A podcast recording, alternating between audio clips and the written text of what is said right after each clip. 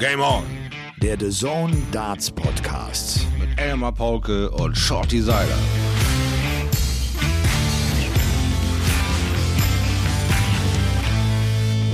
Ladies and Gentlemen, es ist spät. Es ist 0 Uhr 21. Wir haben den dritten Tag des World Matchplay gerade zu Ende gebracht, sitzen hier in der Kommentatorenkabine Nummer 4 bei The Zone und sind bereit für Folge Nummer 67 an diesem 20. Juli 2021 von Game On, dem The Zone Darts Podcast.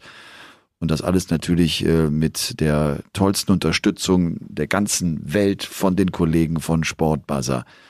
Ich grüße dich, mein lieber Shorty. Hallo und guten Morgen hier aus dem verrückten Tollhaus des Dazone Live Studios. Was für ein interessanter Tag. Dieser Tag Nummer drei, der, äh, das ändert uns ein bisschen geärgert, ist Mhm. vielleicht etwas viel. Wir hatten äh, Hoffnung reingesteckt in das Match von Gary Anderson gegen Stephen Bunting. Gerade weil wir wussten, der Bunting ist doch eigentlich richtig gut dabei. Das könnte ein schnelles, das könnte ein attraktives Match werden. Das war es leider nicht. Ne? Ja, das Schlimme an der Sache war, dass wir beide heute, glaube ich, zweimal andere Dinge erwartet haben, als sie uns dann tatsächlich dargeboten wurden. Auch ein äh, Michael van Gerven hatte ich gedacht, der wird jetzt ähm, tatsächlich Butter bei Fische tun und mal richtig ein Feuerwerk abbrennen. Und äh, das Erste, was wir so erlebt haben, sorgenvolle Minen. Was ist denn da los bei Michael? Weil das äh, war nicht ansatzweise der Auftritt, den ich erwartet habe. Also wirklich nicht ansatzweise. Bevor wir äh, detailliert auf das World Matchplay die ersten drei Tage zu sprechen kommen, äh, finde ich, lass uns vielleicht noch ein, zwei andere Randthemen nehmen. Deine Knie sieht sehr, sehr gut aus. Du bewegst dich elfengleich durch die Gänge dieses Senders. Äh, das meine ich jetzt aber ernst. Das, das hat eine gute Entwicklung genommen, ne? Ja, also dafür, dass ich also am Anfang wirklich diese Probleme hatte mit diesem äh, angeschwollenen Bein, mit dieser Wassereinlagerung, das mit Lymphdrainagen und so weiter an der Stahler Straße dieses Mal der Ausweichtermin stattgefunden hat und sehr, sehr gut bearbeitet wurde und ich ja auch also tatsächlich ähm, an diesen Enderfolg glaube und dann eben auch alles reintue, mich der ganzen Sache auch unterordne und tatsächlich mit dieser äh, Reha-Geschichte völlig konform gehe und alles reinpumpe an, an Energie, die ich so habe, um endlich wieder schmerzfrei durch die Botanik zu rennen, weil wir sind so knapp vor zwölf Monaten jetzt, wo mir eigentlich jede Geräte wehtut, jede Bewegung irgendwie überlegt und gedacht sein muss, weil äh, wenn du dich hier zu weit streckst, könnte das wieder reißen, die ersten sechs Wochen nach der OP. Wenn du das zu sehr machst, das zu sehr machst, man wird ungeduldig, aber man ist auch äh, wirklich froh, dass es wirklich so gut wieder ähm, funktioniert. Natürlich ist man noch lange nicht da, wo man hin will. Das wird noch einige Zeit in Anspruch nehmen, aber äh, man, man versucht wieder so ein bisschen Fahrt aufzunehmen, ja. Ich bin ehrlich gesagt ein bisschen platt, äh, ein bisschen müde. Die letzten Tage waren anstrengend. War ja bei den RTL Sommerspielen mit dabei, die, die wirklich großen Spaß gemacht haben, aber die auch dafür gesorgt haben, dass ich viel zu spät im Bett war. Ja. Gestern Abend war ich richtig durch, als wir hier kommentiert haben, Doppelsession, nachdem die, die Sendung am Samstag, glaube ich, um kurz vor zwei erst zu Ende war, wir irgendwie dann so um Viertel vor drei im Hotel noch kurz verabschiedet, halb vier, wie es halt im Leben so ist.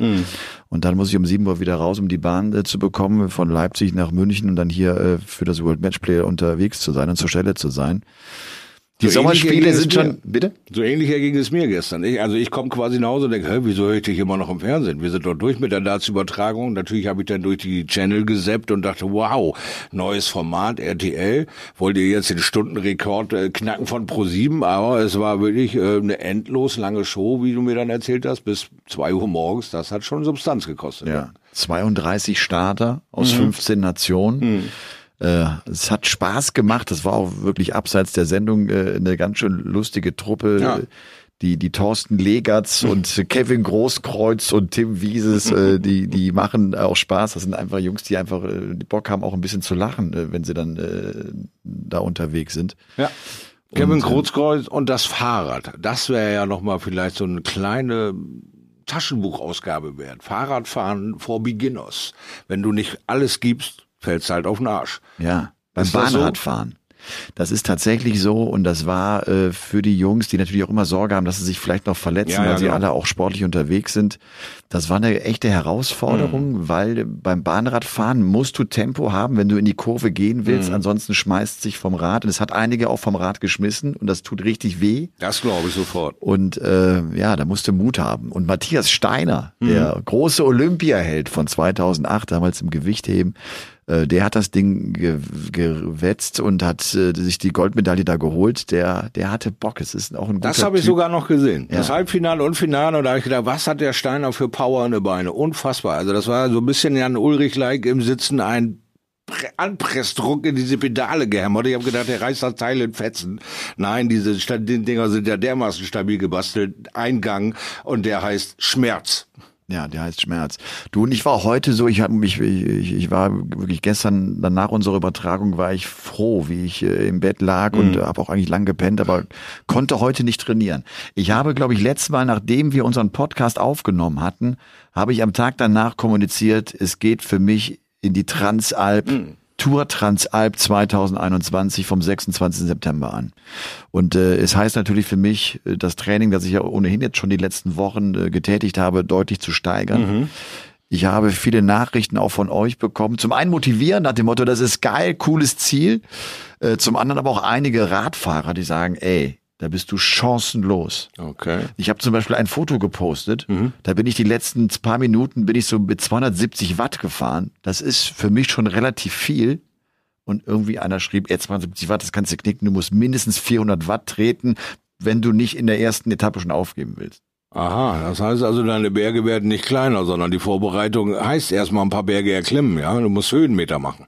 Ich muss Höhenmeter machen, aber ich, äh, ich will mich auch gar nicht abschrecken lassen von diesen Einschätzungen. Ich Du werde willst das Ding überleben und nicht Ich gewinnen. will's überleben, ganz Ja. genau. Ich, und ich werde es überleben. Ich werde mich da hochfighten.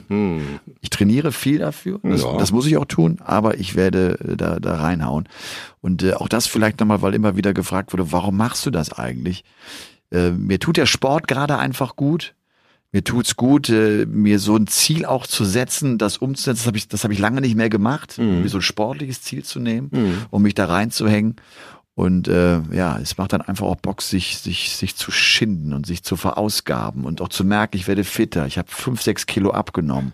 So, ich, ich hab, ernähre mich sehr gesund, weil ich auch weiß, ich brauche wirklich, ich habe dieses Gefühl, ich brauche Kohlenhydrate, Kohlenhydrate. Ich, ich Also- merke, ich verbrenne viel. So, dann, genau das habe ich nämlich auch gehört, dass das echt an die Substanz geht, dass du, obwohl du platt bist, ohne Ende eigentlich noch ein halbes Reh reißen musst, um irgendwie auf deine 5000 Kalorien da, die du verbrutzelt hast, an dem Tag irgendwie zu kommen oder ständig irgendwelche Breis äh, dich reinzulutschen da aus diesen Quetschtüten, weil die dir diese Energie geben, diesen letzten Berg nochmal zu, zu äh, erklimmen. Ich glaube, auch da ist ein gewisses Training vonnöten, dass du da auf dem Fahrrad da nicht irgendwelche Aussetzer oder sonst was hast, wenn du da versuchst, irgendwie deine Energielevel aufzuputschen, oder? Und was schon, ja, das stimmt und, und, und was schon gar nicht so einfach ist, weil es einfach ungewohnt ist, weil Mhm. ich kein Radfahrer bin, ist schon auch irgendwie äh, trinken, während du strampelst, du bist leicht außer Atem, musst trotzdem essen. Mhm. Und äh, das Thema Ernährung scheint ein ganz, ganz wichtiges Thema zu sein. Also ich, ich muss, genau, während der Tour einfach, ich muss, ich muss Hast du dann Kalorien mal reinholen. sofort eine Frage, die mir im Aufplopp, dann mal die Zeit genutzt, bei den 32 illustren Sportlern, da dich mal durchzufragen, wie du am besten dein Energielevel von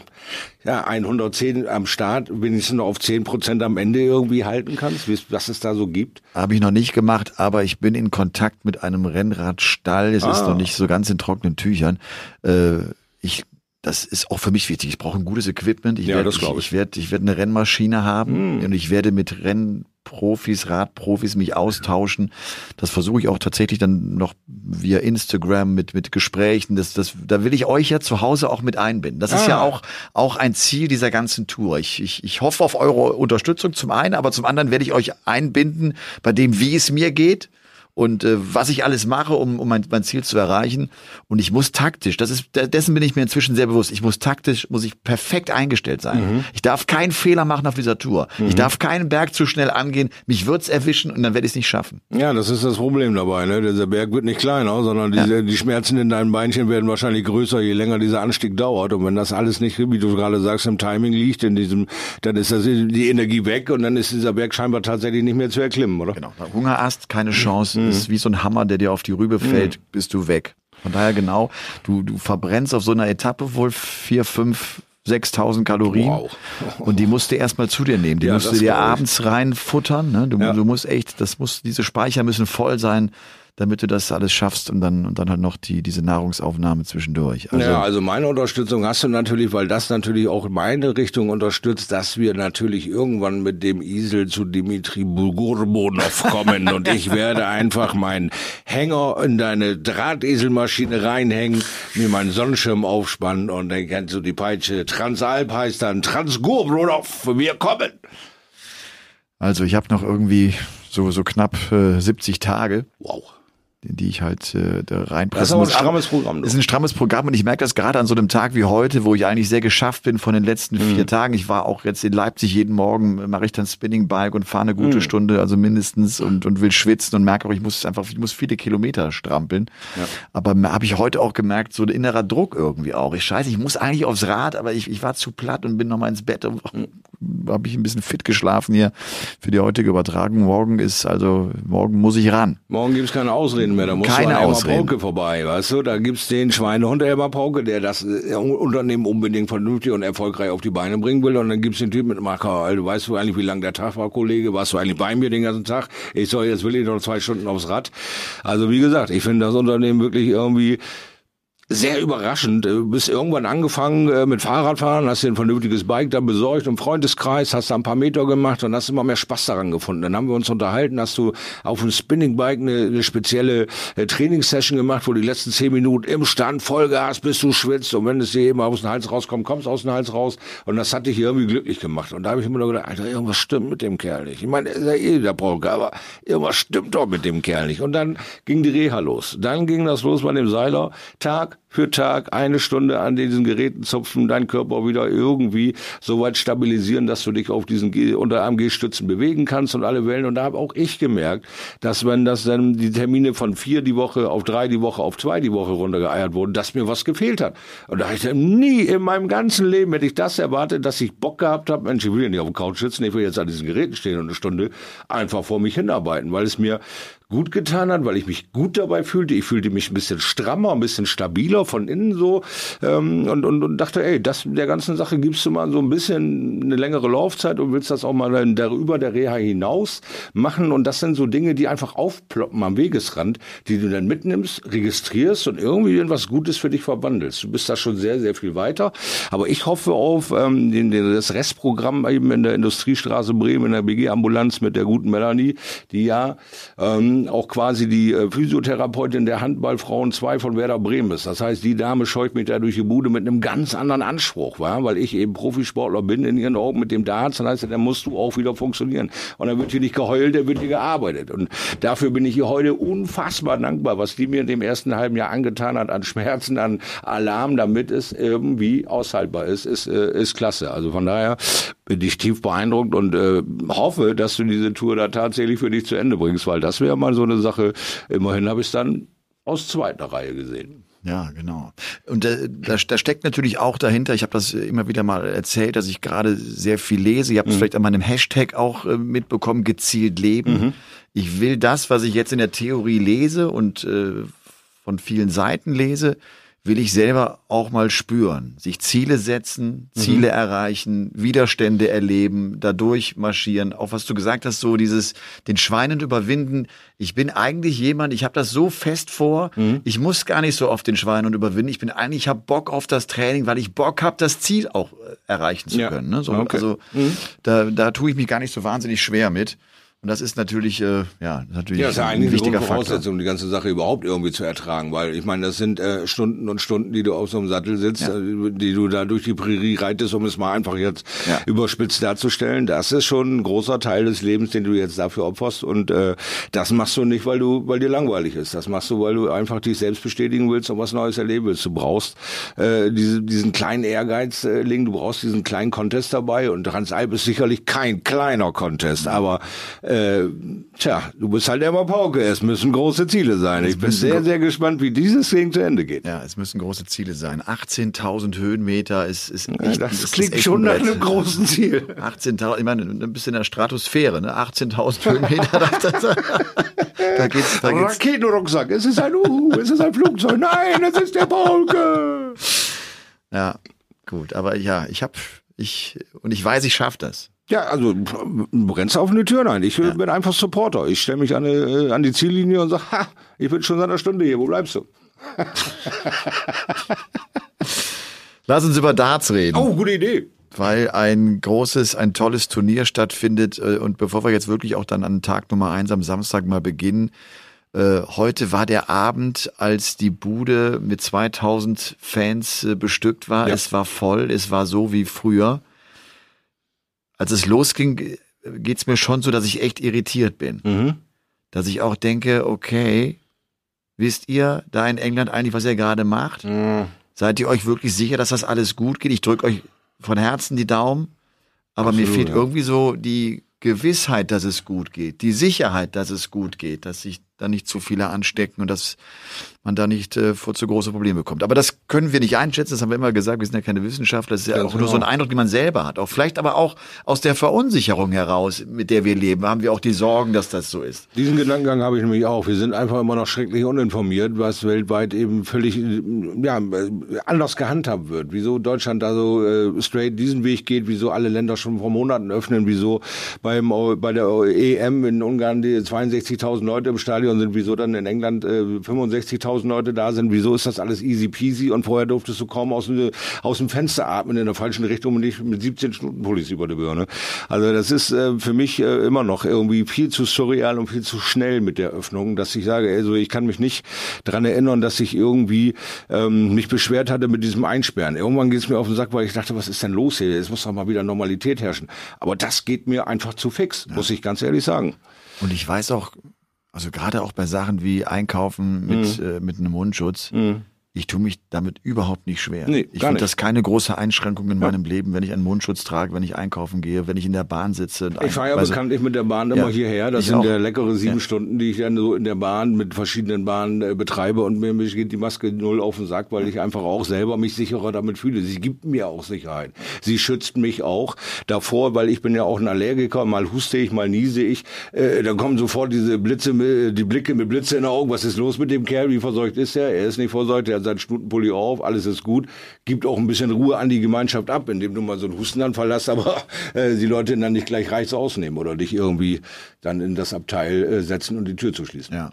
Und trotzdem, die Session läuft und man ist ja. drin im Match und dann ist es auch irgendwie wieder so wie immer. Ne? Genau, die Stimmung ist genau. gut, Spieler haben es extrem genossen. Nathan Aspinall, auch Michael van Gerven, ja. haben es extrem genossen, äh, da wirklich wieder äh, vor den Zuschauern zu stehen. Vielleicht auch ganz schön gewählt von der PDC 100 Pro auch äh, mit der Idee, wenn wir Daryl Gurney im ersten Match spielen lassen, ist es Sweet Caroline mhm. und die Halle wird beben. Sie werden ja. viel, viel Spaß haben, wenn es alle groß genießen können. Ja, und es sah ja auch so aus, als wenn die Jungs quasi auch gut vorbereitet sind. Es war am Ende aber auch so, dass sie eben doch noch so ein bisschen platzgebunden waren. Sie sind nicht wild durch die Gegend gerannt, es haben sich keine Grüppchen gebildet und irgendwelche Fangesänge angestimmt. Es war ein sehr fachliches Publikum, nicht auf diese randale äh, WM-Schiene, nur auf Party-On. Die sind auch noch so ein bisschen vorsichtig, obwohl sie alle so eng beieinander sind, aber es hat mir gut gefallen, wie sich das Publikum im Gro äh, äh, da auch verhalten hat und da nicht die wilde Sau gespielt hat, um alles irgendwie an Lächerlichkeit zu führen, was wir bis dahin erlebt haben an Schutzmaßnahmen etc. Das hat mir schon soweit gut gefallen. Aber so manches Mal habe ich auch da gesessen und gesagt, Publikum, hallo, was, was ist denn da los? Wieso kommt da so gar nichts auf einmal? So irgendwie ähm, müssen die Jungs sich, glaube ich, auch erstmal wieder an die Gemeinschaft und an das Feiern gewöhnen. Ja es wirkt fast ein bisschen grotesk, dass du auf der einen Seite diese 2000 Fans in der Halle mhm. hast und dann kommen die Spieler auf die Bühne und die Offiziellen reichen ihnen noch nicht mal, noch nicht mal eine ja. Ghetto-Faust. Ja. Das ist eigentlich albern. Ja, eigentlich ist das genau das, wo du dann denkst, äh, wen wollt ihr denn jetzt veralbern? Ja. Was, was, soll das? Also, das ist nur wirklich unnötig. Die erste Runde ist gespielt. Mhm. Man hat also drei Tage, ähm, insgesamt vier Sessions benötigt, um diese ersten 16 Matches ins Ziel zu bringen. Mhm. Äh, ich finde es schwer irgendwie, äh, das aufzuschlüsseln und zu sagen, ah, okay, der Van Gerven ist ein Favorit und äh, er wird's, er wird's vielleicht noch. Lass uns mal auf Tag eins schauen. Ja. Das war der Abend, an dem Dave Chisnell sich mit 10-8 gegen Vincent van der Voort durchsetzt. Johnny Clayton bezwingt Dirk van Dijvenbode. Äh, Gerben Price hat mit Jermaine Vatimena keine großen Probleme und Devin Peterson hat sich sehr, sehr schwer getan. Ich habe das Match ja live dann nicht gesehen, sondern mir später noch so ein paar Auszüge angeguckt. Ähm, er geht mit 5 zu 10 Baden gegen den Titelverteidiger Dimitri Vandenberg. Ja, also das hat sicherlich nicht unbedingt an dem Gegner gelegen. Ich glaube, zurzeit ist das größte Problem im Spiel Devin Peterson, Devin Peterson. Er probiert halt gerade wieder neue Dinge aus und er hat ein anderes Zeitmanagement jetzt für seine drei Darts. Er hat vorher eine ganz andere Geschwindigkeit gehabt, eine hohe Schlagzahl auf die Triple, aber ihm sind auch viele rausgefallen, weil die irgendwie nicht so richtig in diesem Board stecken. Der Kerl, der könnte wahrscheinlich mit einem Handschlag einen Baum umlegen, wirft aber butterweich diese Darts da über diese Distanz, dass sie ihm manchmal vor die Füße knallen. Und dann wird sich das Management zusammengesetzt haben und sagen, Alter, du hast ein wahnsinniges Level abgefeiert. Aber du bringst die Sachen nicht zu Ende. Wir müssen mal andere Sachen ausprobieren. Und zurzeit verstrickt sich Devin Peterson in der Suche nach seinem besten Wurf und hat mir persönlich in diesen drei Darts immer zu viel Zeit verbraucht, um sich selber Sicherheit zu geben. Er hat bei keinem ersten Dart in der Triple 20 irgendwie ein Lächeln oder Sicherheit ausgestrahlt, sondern eher Augen zusammengekniffen und nochmal mehr statt, äh, äh, fokussieren, nochmal mehr konzentrieren. Und der zweite ging dann meistens tatsächlich in die Hose. Also ich habe ihn selten so wenig 180er werfen sehen in den letzten sechs Monaten. Da ist noch viel Arbeit bei Devin Peterson. Ja. Man, Devin Peterson hatte so ziemlich genau vor einem Jahr so seine Topzeit. Ne? Ja. Da hat er wahnsinnig gut gespielt, aber tut sich gerade schwer, diesen Standard tatsächlich zu halten. Ich meine, äh, ein geiles Match wartet dann jetzt heute Abend, also am Dienstagabend, äh, auf uns äh, Gerben Price gegen Johnny Clayton. Ja. Die beiden Waliser, die die Dartswelt gerade irgendwie diktieren, man muss es wirklich so das sagen, mit all dem, ja. was sie gewonnen haben, äh, spielen gegeneinander.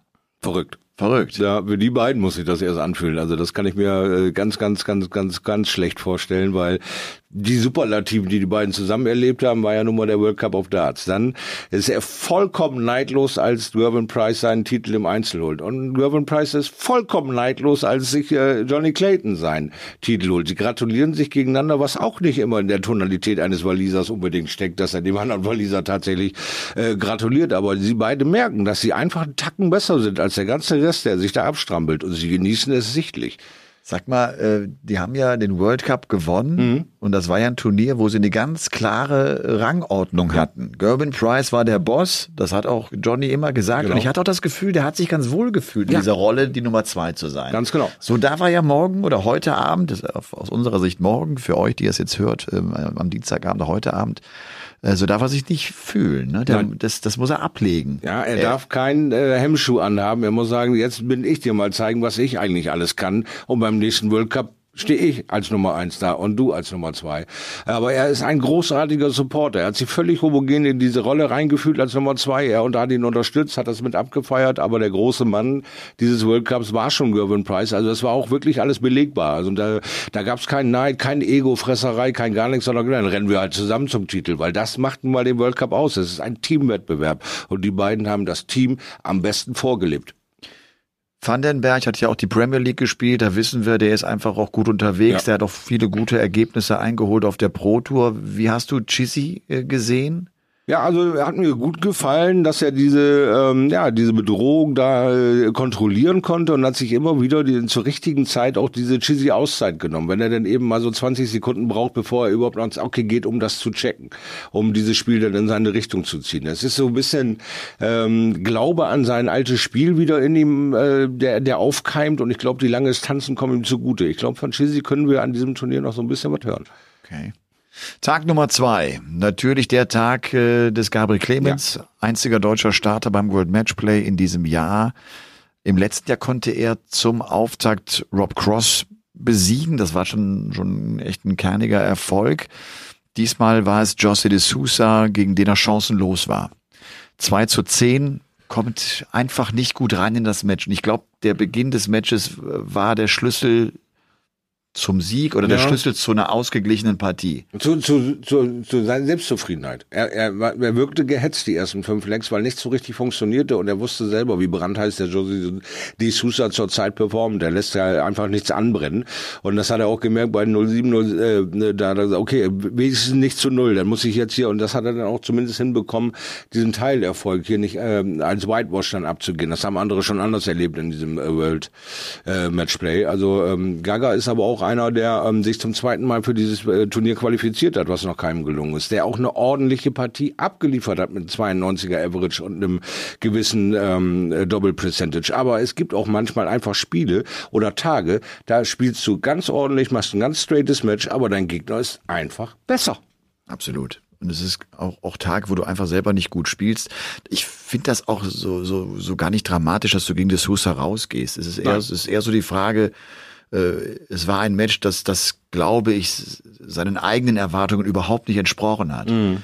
Gaga genau. ist inzwischen einer, der auch die Großen rausnehmen kann. Ganz genau. Und er, hatte nicht, und er hatte nicht eine Chance, de Sosa weh zu tun. Er konnte nämlich einmal wehtun. Das fand ich eher schade, dass ich ja, nicht, also, nicht eine, ich hatte wirklich in, in, in, keinem Leck hatte ich das den Eindruck, okay, oder gerade in der Anfangsphase, und ich, er, er kommt an ihn ran, es, das wird ein Match auf Augenhöhe, er gibt ihm jetzt mal Druck, er, er macht eine überraschende Aktion. Er, er konnte, er konnte nicht Fuß fassen, er konnte ja. den Fuß nicht in, in die Tür er, stellen. Er konnte nichts von dem umsetzen oder darstellen, was er sich erträumt und er erhofft hat. Und was hat der Kerl an Zeit und Energie investiert? Das dürfen wir alle nicht vergessen. Wir hatten vorher die Super Series Block, wir hatten den Qualifikationstag, wir haben eine Woche dann noch auf der Insel mit Einmieten in ein, in ein äh, Haus, um, um da Ruhe zu haben, Trainingspartner einladen, aufladen, hat noch ein bisschen mit äh, uns äh, gesprochen da in der Zeit und, und war wirklich guter Dinge, war gut drauf und ich habe sie mehr als gegönnt, dass er da einen guten Eindruck hinterlässt.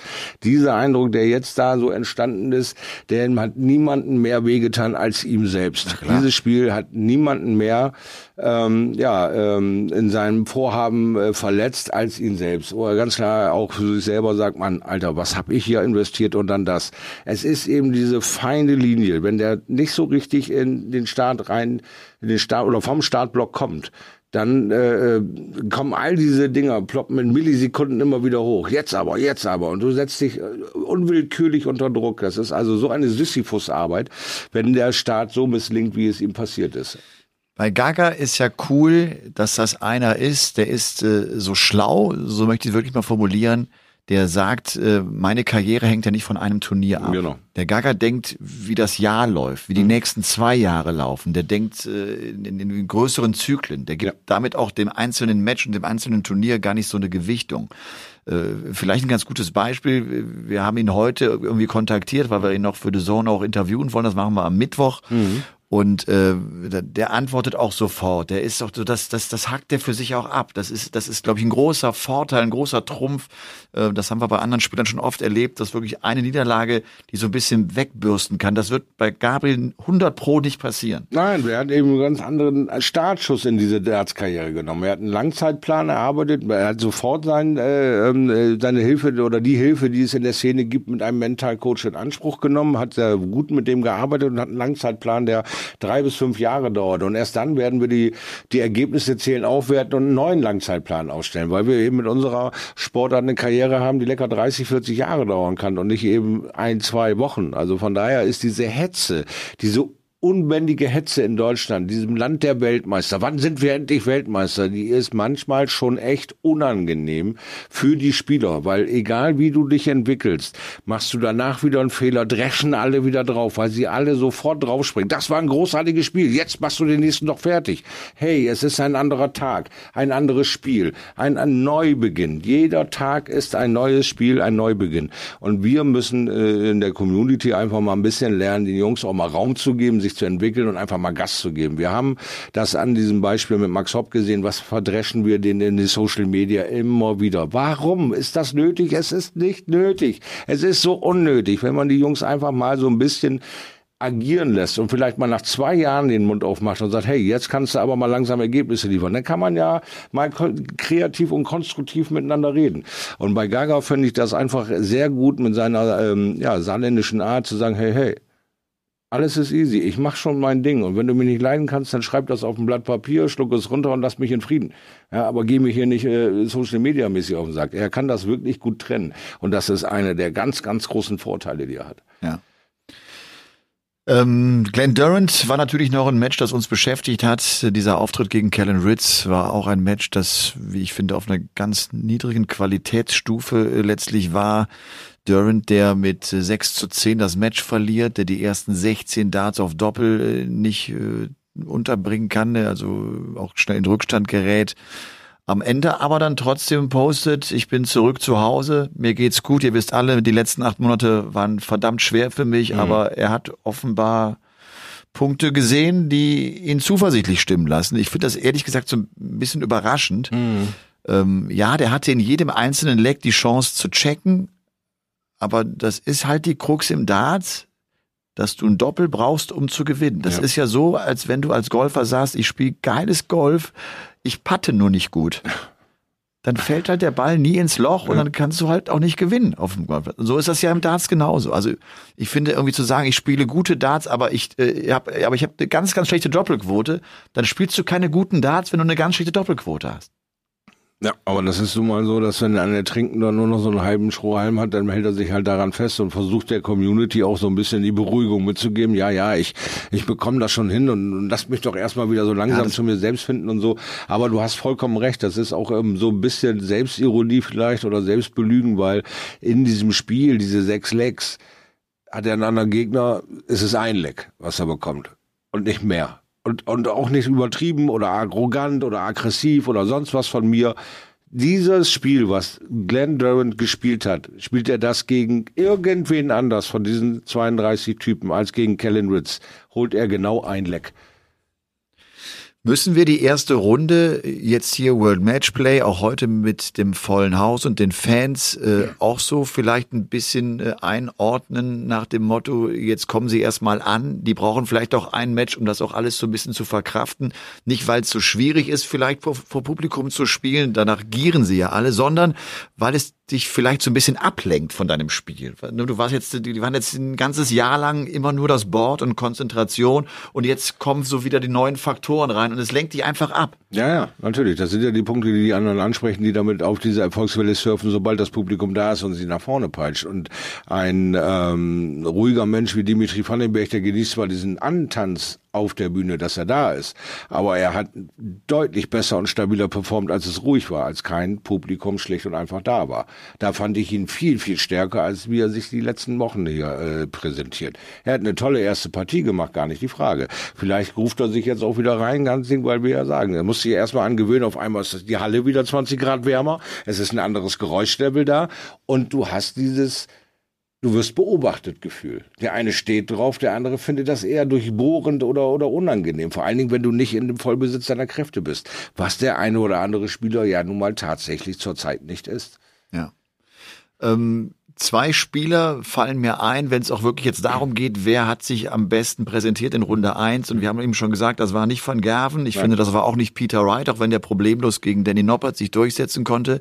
Das war vielleicht ein Luke Humphreys. Ja, definitiv. Der mit einem 101er Average James Wade glatt bezwingt mit 10 zu 3 und das war auch uns ein Christoph Kratajski, der auch ein 101er Average gespielt hat und sein Match gegen Brandon Dolan glatt mit 10 zu 4 gewonnen hat. Und Brandon Dolan auf der Pro Tour wirklich wieder einer, vor dem sie alle Muffe haben. Ganz der ist wieder genau. richtig gut unterwegs. Und eine längere Durchstrecke auch von Ratajski damit beendet. Auch mit einem Statement, mit einer tollen Quote, mit ähm, dem besten Spiel äh, nach Tag zwei äh, der gesamten äh, Turnierserie. Also von daher, Christoph Ratajski hat auch einen Anspruch in meinen Augen auf mindestens Halbfinale zu erreichen, weil der eben ähm, ein Powerplay hat, was ähnlich stark ausgeprägt ist, wenn es läuft, ähnlich stark äh, wie ein Johnny Clayton in, in, in der Richtung. Wenn der Kollege richtig durchdreht, dann haben sie beide locker das Niveau von, von Gervin Price. Aber das können sie ein, zwei Mal aufploppen lassen. Gervin Price macht das tagtäglich. Also dieses, dieses Level zu steigern, das hat Ratajski mir ganz klar bewiesen und das war eine kolossale Partie. Ich bin gespannt, ob er das jetzt auch wirklich fortsetzen kann. Die Distanzen werden jetzt immer länger. Es mhm. geht also wirklich darum, auch konstant zu sein. Mhm. Eigentlich ja die große Stärke von einem Christoph Ratajski, mhm. aber das hat er zuletzt nicht so demonstrieren können. Das wird äh, ja wirklich spannend zu sehen sein, äh, wie es da weitergeht und äh, wer sich dann auch durchsetzen kann. So einen Favoriten haben wir beide nicht. Nee, noch nicht. Also habe ich wirklich noch nicht festgemacht und will ich auch gar nicht. Ich finde das Turnier einfach aufregend. Ich finde es äh, ähm, ja spannend zu sehen, was jetzt tatsächlich die Tage über passiert, wenn sie jetzt wieder drei, vier Tage hintereinander vor dem Publikum äh, performen können, ob es dann auch Leistungssteigerung geht oder Stabilitäten gibt. Jetzt das Mikrofon umgefallen. ich bin einfach zu hektisch. äh, werfe ich doch glatt das Mikro um. Nee, nee, also das wird äh, weiterhin äh, werde ich mir dieses Turnier voll und äh, in Gänze reinziehen, weil auch ich natürlich äh, very entertained bin, wenn der, wieder das Publikum da ist und die Stimmung da ist und das Gesamtpaket da äh, da ist, dann bin ich einfach auch da. Dann bin ich auch einfach der Fan, der auf der Couch sitzt und abjubelt, wenn ein tolles Spiel passiert. Ja, das vielleicht auch mal äh, für euch zu Hause zur Info. Jetzt kommt drei Tage René Eidams als Experte, dann ist Shorty ab Freitag wieder da, Freitag, Samstag, Sonntag werden Shorty und ich dann das äh, Turnier ins Ziel bringen und dann werden wir sehen, wer das Rennen machen kann, ja. wird. Ich meine, Luke Humphreys, hatte es eben angesprochen, äh, das ist auch eine Leistung, die zu seinem Spiel gerade passt. Er hat mhm. auch vorher schon in drei Finals auf der Pro Tour gestanden. Der war im Finale des der UK Open, das er gegen James Wade verloren hat. Ist der jetzt dran? Oder, und das fand ich ganz cool, mir hat heute einer geschrieben, Michael Smith, äh, ich hatte irgendwie gepostet, so nach dem Motto, hat uns irgendwie spielerisch nicht überzeugt, aber so sein mentaler Auftritt, der war eigentlich richtig gut in einem Match, wie gesagt, das ihm wahrscheinlich gar nicht so geschmeckt haben wird. Keine 180 geworfen, hat es noch nie gegeben für Michael Smith in einem TV-Match. Und äh, es kam die Nachricht, er habe das Gefühl, der Bully Boy sei auf einer Mission. Mhm. Er glaubt, der macht das vielleicht jetzt. Und ich fand den Gedanken gar nicht schlecht. Nach diesem Auftritt von Michael von äh, Quatsch von Michael Smith ähm, war ich völlig elektrisiert aufgrund seiner Coolness. Genau das, was er hat nicht lamentiert, er hat nicht rumgemacht, wenn er mal eine 45 wirft oder mal am Doppel vorbei wirft. Er hat sich hingestellt, konzentriert weitergemacht. Und das ist eine Sache, wenn er die jetzt erlernt hat, wenn er sich endlich mal selber einen Fehler in dem Spiel verzeihen kann, dass er mal drei Darts am Doppel vorbeischiebt oder mal ein Leck spielt, wo er bei 200 stehen bleibt, weil der andere mal äh, selber spielt oder sowas und sich das selber verzeihen kann und nicht nicht immer lamentiert, wenn er mit 55 danach startet und sowas, was er eben in diesem Spiel nicht getan hat. Dann gewinnt er ein Spiel ohne ein 180er. Das ist eine ganz andere Qualität, die er da selber gerade erfährt. Und wenn er das festhalten kann, dann ist er ein Man on a Mission. Warum nicht? Und das gegen einen Ryan Searle, der äh, zuletzt irgendwie von acht Partien drei mit einem Average von über 110 gespielt ja. hat, der on fire ist, der gefährlich ist. Und der Bullyboy gewinnt halt auch, weil er eine 52 Prozent Doppelquote hat. Also genau ja. das. Er bleibt cool und ist da, wenn es wichtig wird. Ja. Und äh, wenn ich mich da richtig erinnere, war das auch gerade äh, damals, als er Premier League Finale gespielt hat. Da hat er die Premier League so geil gespielt, mhm. mit 95, 96 Punkten teilweise auch, weil er eine gute Doppelquote hatte. Mhm. Klar, wenn alles bei dem zusammenläuft, das wissen wir, davon reden wir ja immer, äh, dann, dann, dann ist er äh, kaum zu bezwingen. John Part hat äh, den Begriff des Nearly Man äh, ja. geprägt. Das finde ich einen wunderbaren Begriff. Der, der so, er hat ihn fast, er ist, ja. er ist fast Weltmeister. Er ist ganz nah dran, noch äh, ist es nicht so weit. World Matchplay. Wir werden es die nächsten Tage sehen, schaut. Jetzt ist, gucke ich auf die Uhr, jetzt haben wir schon fast ein Uhr. Mhm. Ich würde ganz gerne mich auf den Weg äh, in Richtung Bett äh, begeben. Du musst morgen relativ früh raus, ne? Du fährst ja, nach Hause noch, ne? Jawohl, da ist wieder mal diese Heimtour, die dann eben sieben Stunden dauert und ich habe noch einen Termin morgen bei BG um 16 Uhr irgendwas. Also das heißt, ich bin so gegen 16 Uhr zu Hause. Das dementsprechend früh geht halt mein Zug. Also rechnen dürft ihr dann alle zu Hause selbst.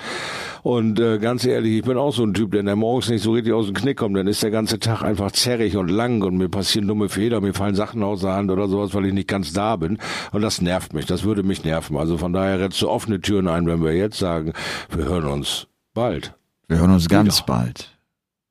Mit der nächsten Folge von Game On, dem The Zone Darts Podcast. Und vergesst nicht, uns Intros zu schicken mhm. und Fragen zu schicken. Gerne.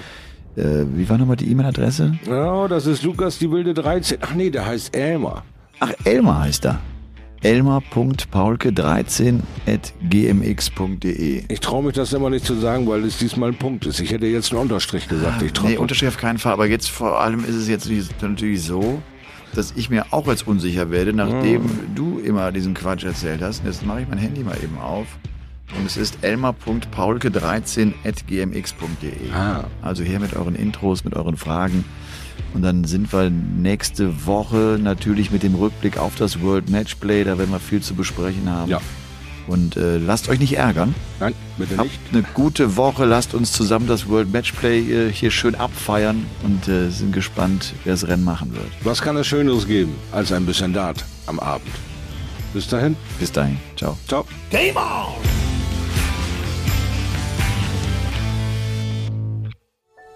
Dies war eine Produktion der Podcast-Bande.